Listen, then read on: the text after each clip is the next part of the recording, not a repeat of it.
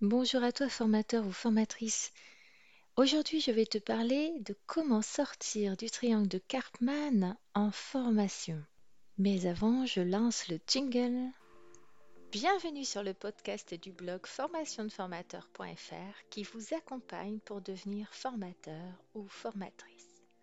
Je suis Nathalie Mollier, formatrice depuis plus de 20 ans et sur ce podcast, je vous donne mes trucs et astuces pour animer vos formations actuelles ou futures. Vous me suivez? Alors, c'est parti pour un nouveau podcast.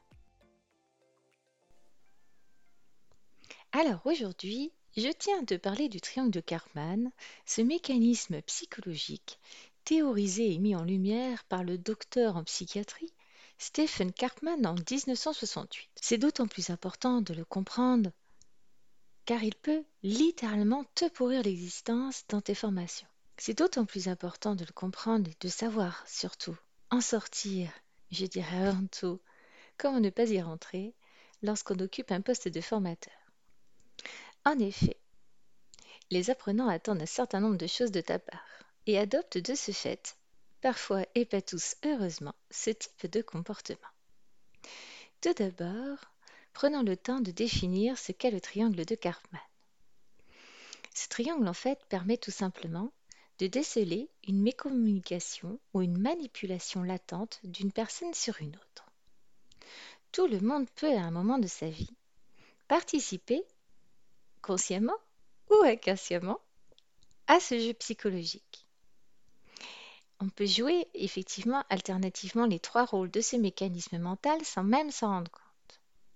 Ce semblant d'équilibre triangulaire se retrouve dans certains contes dramatiques pour enfants qui utilisent ce schéma pour renforcer l'héroïsme du sauveur, à l'instar par exemple de Blanche-Neige qui est la victime, sa méchante belle-mère qui est le persécuteur, et euh, le prince charmant, mais avant lui les sept nains qui sont les sauveurs. Un modèle bien sûr qui se reproduit dans le conte par exemple du Petit Chaperon Rouge ou dans Cendrillon.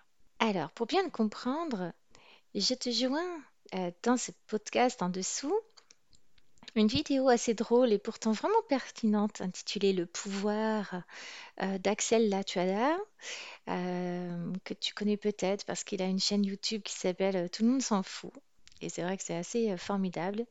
Et il explique en fait que la plupart d'entre nous sommes enfermés dans le triangle dramatique de Karpman. Donc il y a un petit clin d'œil assez positif au nain de Blanche-Neige pour ceux, voilà, ceux, qui regardent bien ça. si tu sais, si tu me suis depuis un moment dans mes podcasts, tu comprendras pourquoi ça m'a fait rire. Alors, mais tu n'as peut-être pas l'occasion de regarder cette vidéo, alors je vais t'expliquer un petit peu plus en détail les trois rôles complémentaires du triangle dramatique de Karpman. Tout, ce que j'ai étudié là, c'est ça sort d'un livre qui s'appelle euh, Victime, bourreau au sauveur, comment sortir du piège, euh, qui a été écrit par Christelle Petit-Colin.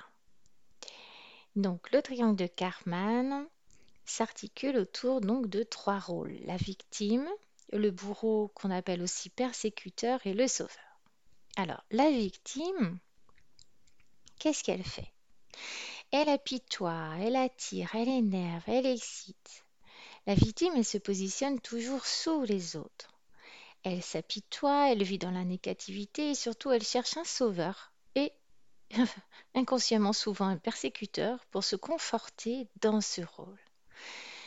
Euh, tu connais aussi certainement Calimero avec son C'est pas juste euh, ou, euh, ou Titeuf. Ce sont tout simplement des héros, entre guillemets, qui sont dans cette posture de victime où le monde semble leur en vouloir, le monde ainsi que tout le monde. Et la vie n'est pas juste et il faudrait que quelqu'un les sorte de là. Alors, le deuxième euh, angle de ce triangle, c'est le bourreau persécuteur. Il attaque, il brime, il humilie, il donne des ordres et provoque la rancune. Il considère la victime comme inférieure, sauf que forcément, euh, sans victime, un bourreau n'a pas euh, lieu d'exister. Le sauveur, qui se positionne lui au-dessus de la victime, donc comme étant un peu supérieur, il lui propose son aide, sans pour autant vouloir qu'elle s'en sorte, souvent inconsciemment. Sinon, il paraît son rôle de sauveur. Donc parfois il étouffe sa victime. Il apporte bien souvent une aide inefficace par manque d'écoute. Et puis bien sûr, il peut créer la passivité par l'assistanat. Certains sauveurs vont même jusqu'à créer des victimes et des persécuteurs. Exemple. Tu sais, oh, je ne devrais pas te dire ça, mais comme je tiens à toi vraiment, il faut que je te dise que Jacques, quand même, il a dit quelque chose de mal sur toi l'autre jour. Et blablabla. Bla, bla, bla, Et alors là, t'avais rien demandé, et quelqu'un de soi-disant bien intentionné vient te voir et euh, t'explique que Jacques est ton euh, persécuteur et que donc tu es une grande victime. Donc même quand tu n'as rien demandé, tu peux effectivement avoir des gens qui se positionnent en sauveur et, euh, et qui, te mettent dans cette situation-là, pénible. Donc on va voir bien sûr en tant que formateur comment ça, ça, s'impose à nous aussi. hein.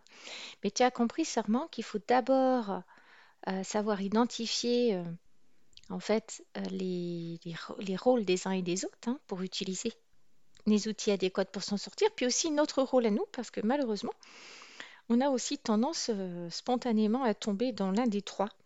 Donc soit à dire bah ouais c'est pas juste, c'est pas sympa, j'ai des stagiaires nuls, euh, ils sont pas cool, euh, de toute façon euh, ils m'apprécient pas, de toute façon ils sont pas passionnés par ma matière, oh franchement j'ai pas de chance, je suis mal tombée. Donc ça et puis ça peut, tu peux vraiment avoir l'impression que c'est vrai, hein.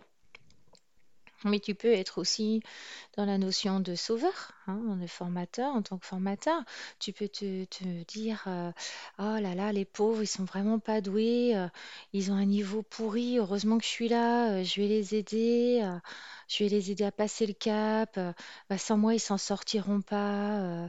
D'ailleurs, en fait, je leur dis, j'arrête pas de leur dire qu'il faut vraiment qu'ils qu'ils- se fassent aider, qu'ils ont un niveau qui est pas assez bon. Bref, sans moi, ils s'en sortiront pas. Et puis malheureusement, tu peux aussi tomber dans la catégorie euh, du bourreau persécuteur euh, sans même bien sûr t'en rendre compte. Et c'est pas facile, hein, je sais bien, de- d'admettre que l'on puisse être comme ça. C'est lorsque tu dis, mais c'est pas possible. Mais ils sont nuls. Mais qu'est-ce qu'ils ont mangé ce matin? Mais, ils n'ont pas de cerveau. Mais, c'est quoi cette école? Mais c'est quoi cette entreprise? Mais alors franchement, euh, les, commerciaux de cette boîte, ils sont insupportables. Ils sont nuls. Euh, donc je vais leur montrer là comment il faut faire parce que c'est pas possible. Euh, donc tu vois, finalement, on dit à peu près la même chose, mais la façon dont on le dit, la façon dont on se positionne, hein, soit au-dessus, soit en dessous, euh, ben, ça nous, ça nous met, nous, soit dans la position euh, de victime ou euh, de persécuteur ou de sauveur. On va voir que, bien sûr, parmi nos apprenants, eh bien, il y a ces mêmes triangles qui se jouent entre eux et avec nous également. Donc, c'est bien aussi de savoir euh, les identifier. Donc, on va parler de chacune de ces typologies. Enfin, si pas parti, t'es toujours là. On va parler d'abord des personnes à tendance victime. Alors, quand on découvre le triangle dramatique de Cartman pour la première fois, eh bien, on peut se demander quel intérêt la victime trouve à se sentir persécutée, bref, à être une victime. Alors, parmi les réponses à cette question, il y a celle-ci. Eh bien, tout simplement, la personne qui tient le rôle de victime, elle attire l'attention sur elle, et en particulier l'attention du sauveur. Elle a l'impression d'exister. Elle se dit que comme elle est une victime, elle peut se plaindre, ce qui fait du bien. C'est le cas par exemple du comportement d'Atchoum que je décrirai dans un, prochain euh, podcast. Euh, en formation, c'est euh, ton stagiaire hein, qui se plaint sans arrêt dans l'espoir que tu lui consacres beaucoup plus de temps, beaucoup plus de temps qu'aux autres. Cela lui donne l'impression en fait d'être une personne importante. Donc, euh, toute- toutefois, bien sûr, elle peut s'attirer les foudres de grincheux, de proches ou même de toi. Hein, Parce qu'à un moment donné, ça t'énerve. Mais en fait, ça répond contre toute attente à son besoin d'attention. C'est-à-dire que malgré elle, inconsciemment, elle a quand même réussi à attraper l'attention de quelqu'un. Et même si c'est dans la douleur que ça se produit, eh bien, malheureusement, elle en est contente inconsciemment. Donc le fait d'être une victime signifie aussi que tout le mal qui nous arrive est dû à quelqu'un d'autre. Le persécuteur, c'est donc une bonne excuse pour ne pas reconnaître ses propres responsabilités et surtout pour ne pas changer. Après tout, à quoi bon essayer de changer vu que tous les problèmes viennent de l'autre?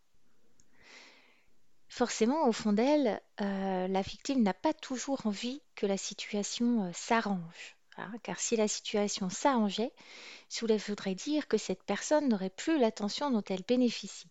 Elle n'aurait plus d'excuses pour justifier ses problèmes et ne pourrait plus cacher, entre guillemets, sa paresse à prendre des responsabilités ou de faire changer les choses. Alors bien sûr, nous sommes toujours dans le triangle de Cartman. Je n'extrapole pas sur les vraies victimes de violences ou autres. hein. Attention, c'est un jeu psychologique là. Euh, une personne donc prête à tenir le rôle de victime cherche alors à attirer un sauveur et appelle quelqu'un d'autre à être son persécuteur sans s'en rendre compte. L'entourage, donc les autres stagiaires par exemple, ou toi-même, vous répondrez ou non à cet appel. Si personne ne répond au rôle de persécuteur, ne t'inquiète pas. Le rôle de persécuteur pourra toujours être imaginé. On va accuser la météo, les transports, la grève, les politiques, la loi, les règles, les règlements, les machins, et tout ça, et j'en passe. Dans le rôle des victimes, nous retrouvons des attitudes que j'explique dans certains de mes podcasts, comme par exemple Atchoum, simplet, dormeur, timide, parano, dessinateur. Maintenant que nous avons parlé un petit peu de la victime, nous allons parler de la personne qui est plutôt dans la tendance sauveur dans ce triangle de Carmen. Alors forcément, tu t'en doutes, on l'a tous vu dans les héros euh, des films de Marvel, c'est que l'intérêt du rôle de sauveur, c'est que c'est un rôle gratifiant. Il permet d'avoir une bonne image de soi-même et puis aussi bien sûr une bonne image auprès des autres. Le truc, euh, c'est que le sauveur, tout comme euh, la victime, n'a pas intérêt à ce que la situation prenne réellement fin et s'arrange. Il faudra toujours des victimes à sauver.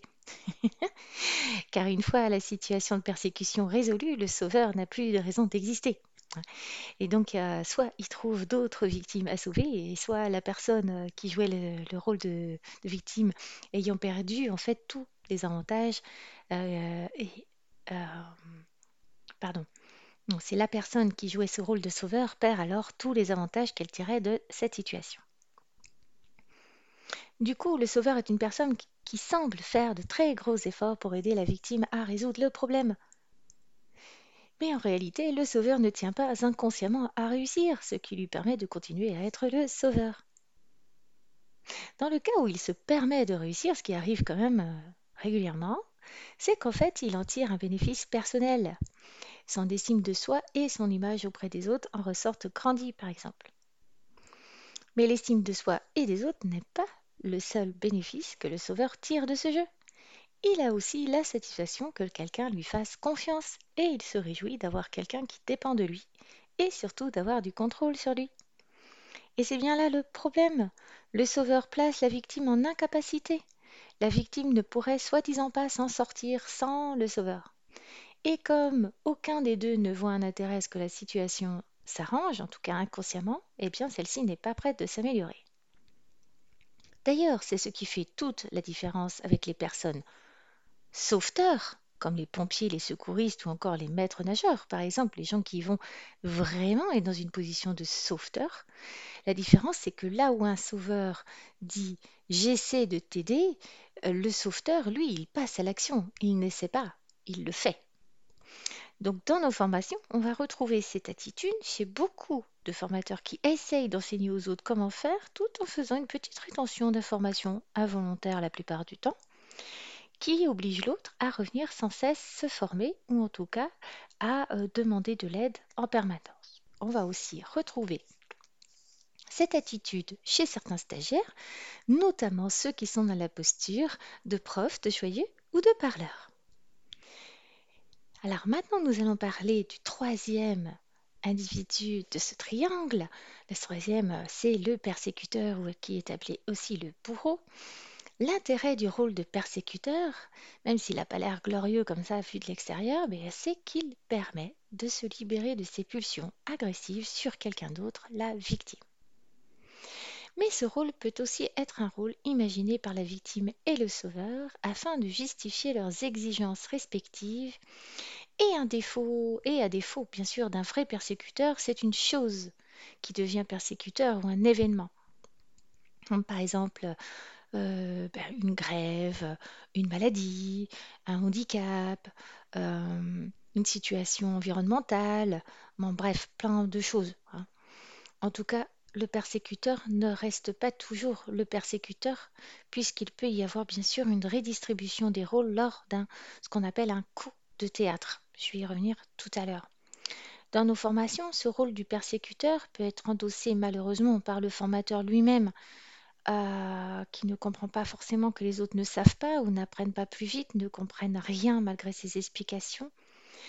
Euh, il peut devenir impatient, il a envie de faire bouger les autres, il peut les juger en général trop lents, trop mous, indisciplinés, respectueux, manquant d'écoute ou d'implication.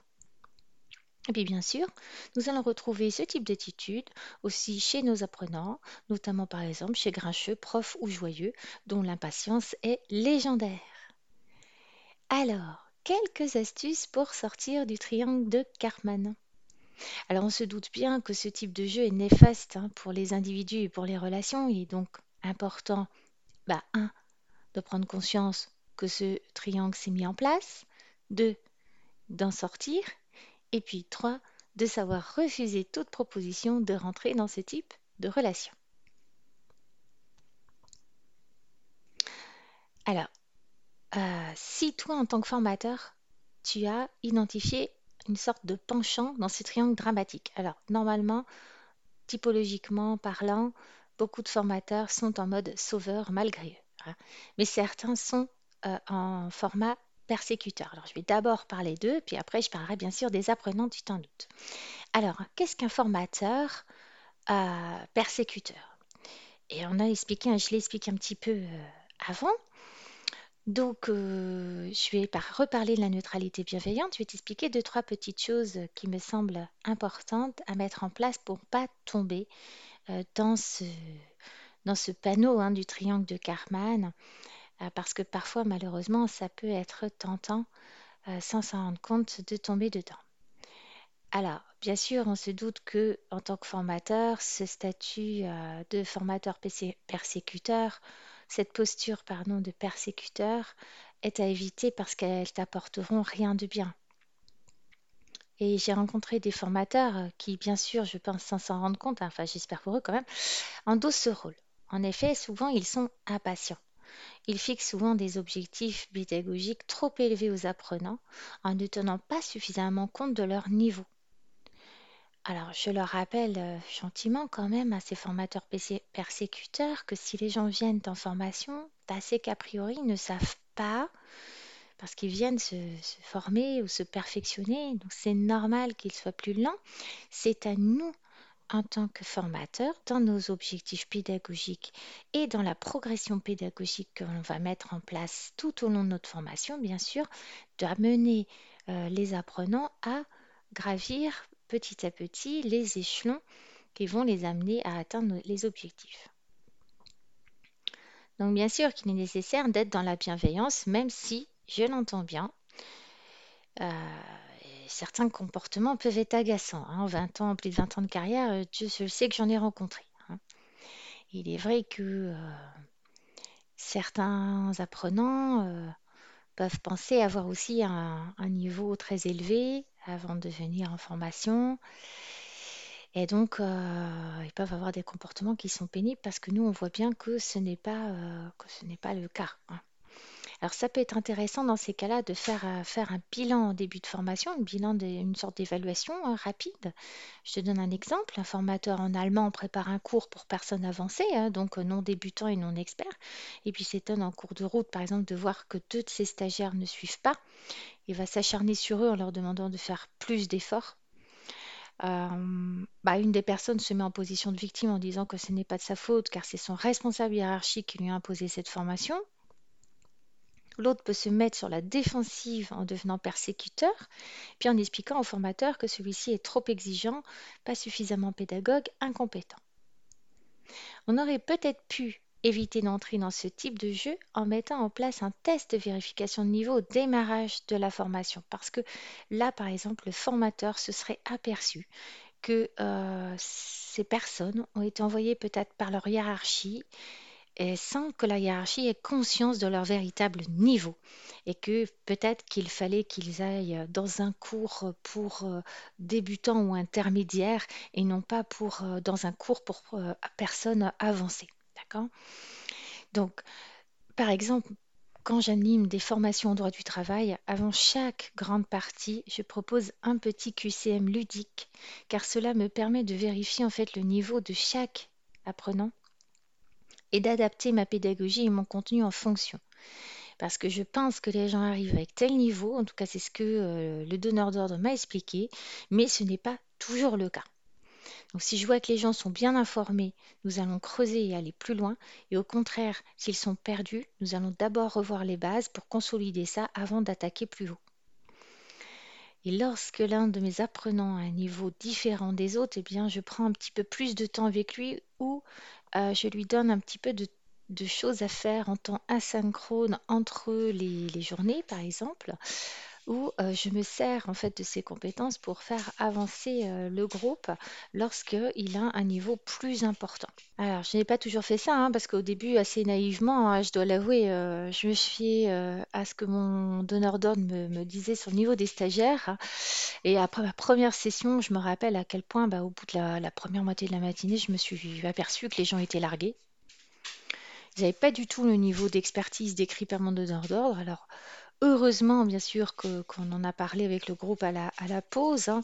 Et puis, euh, bah, j'ai dû revoir mon scénario pédagogique euh, en catastrophe. Alors, ça m'a apporté énormément de stress, mais j'ai beaucoup, beaucoup appris de cela. Euh, et c'est aussi une des raisons pour lesquelles j'ai mis en place les QCM. Alors, quand on est formateur dans la posture sauveur, alors je sais que c'est c'est très tentant en tant que formateur parce que dans notre rôle, déjà, il y a d'aider les autres en les amenant sur un chemin de progression euh, pédagogique. Mais s'il y a bien une chose que j'ai comprise avec l'expérience, c'est que malheureusement, on ne peut pas être motivé à la place des autres, ni leur trouver des solutions qui ne viennent pas d'eux, ou tout du moins auxquelles ils n'ont pas pleinement adhéré. Et quand on est dans cette posture de sauveur, cela peut devenir catastrophique d'essayer de trouver des solutions pour une personne qui de toute façon n'en veut pas, parce que bien qu'elle dise souvent le contraire, la victime, en fait, refusant de se responsabiliser, eh bien, elle ne, elle ne veut pas vraiment trouver des solutions. Donc, dans ces cas-là, euh, on vient soit victime à notre tour, pardon, de cette victime, euh, ou alors euh, c'est la victime qui devient notre bourreau. Vous voyez, c'est un peu le cercle vicieux du triangle de Cartman. Et c'est le même problème dans beaucoup de métiers, hein, qu'on soit manager, par exemple, ou euh, commercial ou autre hein, face à, des personnes euh, différentes, le triangle de Karpman va pouvoir se mettre en route assez facilement malheureusement. Alors moi, ce que je, conseille toujours pour amener aussi l'autre à, ne plus être dans la victime, eh bien, euh, c'est de le de le mettre face à ses responsabilités avec douceur, hein, en posant juste une question, parce que ça nous évitera ça t'évitera de tomber dans le panneau et d'endosser des responsabilités qui ne sont pas les tiennes. Ton client, ton stagiaire, ton collaborateur, ton manager, ton apprenant a fait un choix. Il s'avère que ce choix au final ne lui convient pas, bah, ce n'est pas ta faute, hein. c'est son choix à lui, c'est sa décision. Donc en formation ou dans d'autres situations euh, d'entretien, etc., euh, moi souvent, très souvent en fait, je pose la question clairement de quoi avez-vous besoin ou qu'attendez-vous de moi? Que la personne en fait explicite clairement son, besoin plutôt que ce soit moi qui à chaque fois aille vers elle en essayant de trouver des solutions. Parce que alors moi j'ai tellement besoin de me sentir utile que j'ai tendance malheureusement à tomber hein, dans cette posture euh, du sauveur.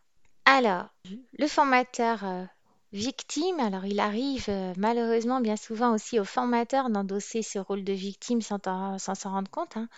Par exemple, bah, tu arrives, puis la salle, elle n'est pas configurée correctement, t'as pas tout le matériel, ou il y a un poteau au mauvais endroit, ou le niveau des stagiaires est nul, entre guillemets, c'est-à-dire que par rapport à ce qu'on t'avait annoncé, en tout cas, euh, t'as pas trouvé l'entreprise car le plan était, euh, était pourri, hein, ou ton GPS t'a mal orienté. Bref, tu as plein de bonnes raisons de râler ou de pleurer sur ton sort. Bon, sauf que, en fait, euh, ça brouille un peu les pistes pour, tes apprenants parce qu'ils ne peuvent pas toujours, eux, endosser le rôle de, de sauveur, hein, même s'ils compatissent euh, clairement à tes problèmes. Tout ça, c'est une question aussi de, préparation. hein. C'est que si, euh, si tu as anticipé un petit peu, euh, eh bien, que tu as pris le temps de regarder, par exemple, Google Maps ou autre chose avant de partir, ou que tu as pris bien l'habitude de noter le numéro de téléphone euh, de l'entreprise, par exemple, dans ton agenda Google, de façon à pouvoir appuyer dessus et puis téléphoner avec ton kit main libre. Comme ça, tu peux, tu peux appeler et puis au moins expliquer ton retard. euh, voilà. Donc les solutions, ce type de solutions, elles peuvent venir, euh, peuvent, venir que, de toi, pour t'aider. hein. Donc euh, moi, je te conseille aussi d'arriver toujours un petit peu en avance. Ça t'évite de trouver une salle en bazar ou mal configurée. C'est pour ça que dans, un autre podcast, je parle de la mallette du formateur avec tout ce qui est intéressant à avoir. hein. Et puis, en ce qui concerne bien sûr le niveau de tes apprenants, ben, si tu peux en croire mon expérience, si tu débutes, mais c'est qu'il faut, faut vraiment pas forcément se fier à ce qu'on t'a dit. Il faut vérifier euh, le jour même euh, par toi-même, hein, soit bah, avec des tours de table, avec des QCM, des petites mises en situation ou des questions. hein. Donc, toujours, toujours réfléchir en posture de solution pour toi et pour tes stagiaires en disant s'il se produit ça, qu'est-ce que je ferai? Je te conseille un petit cahier euh, qui est assez sympa euh, parce qu'il est interactif. C'est un petit cahier d'exercice. Je te le conseille, mais en fait, euh, voilà, je la connais pas, Christelle Petit, Petit-Colin, mais je trouve que son cahier, il est super. Donc, il s'appelle Victime, bourreau, sauveur. C'est petit cahier d'exercice pour sortir du jeu victime, bourreau, sauveur. Il est assez sympa. Euh, je trouve chouette. Et bien sûr, une fois que tu as compris tout ça, ça va t'aider à comprendre comment ne pas tomber dans le panneau euh, de tes apprenants qui, eux, ont aussi malheureusement tendance à plonger euh, tête baissée dans ce type de, de comportement. C'est humain, donc il faut pas s'en vouloir. Et euh, en apprenant, eh bien, on progresse dans notre pratique de formateur et d'être humain. Donc, je te souhaite bon courage et je te dis à très vite pour la suite. Merci de m'avoir écouté. En complément de ce podcast, j'ai écrit un article détaillé sur ce sujet que je vous invite à lire sur mon blog formationdeformateur.fr. Encore merci pour votre attention. Je vous dis à bientôt pour un prochain podcast du blog formationdeformateur.fr. En attendant, n'hésitez pas à vous rendre sur le blog pour consulter les derniers articles et pourquoi pas vous abonner pour ne rien rater. Et si vous avez aimé ce podcast, vous pouvez me laisser un avis et une note. À très vite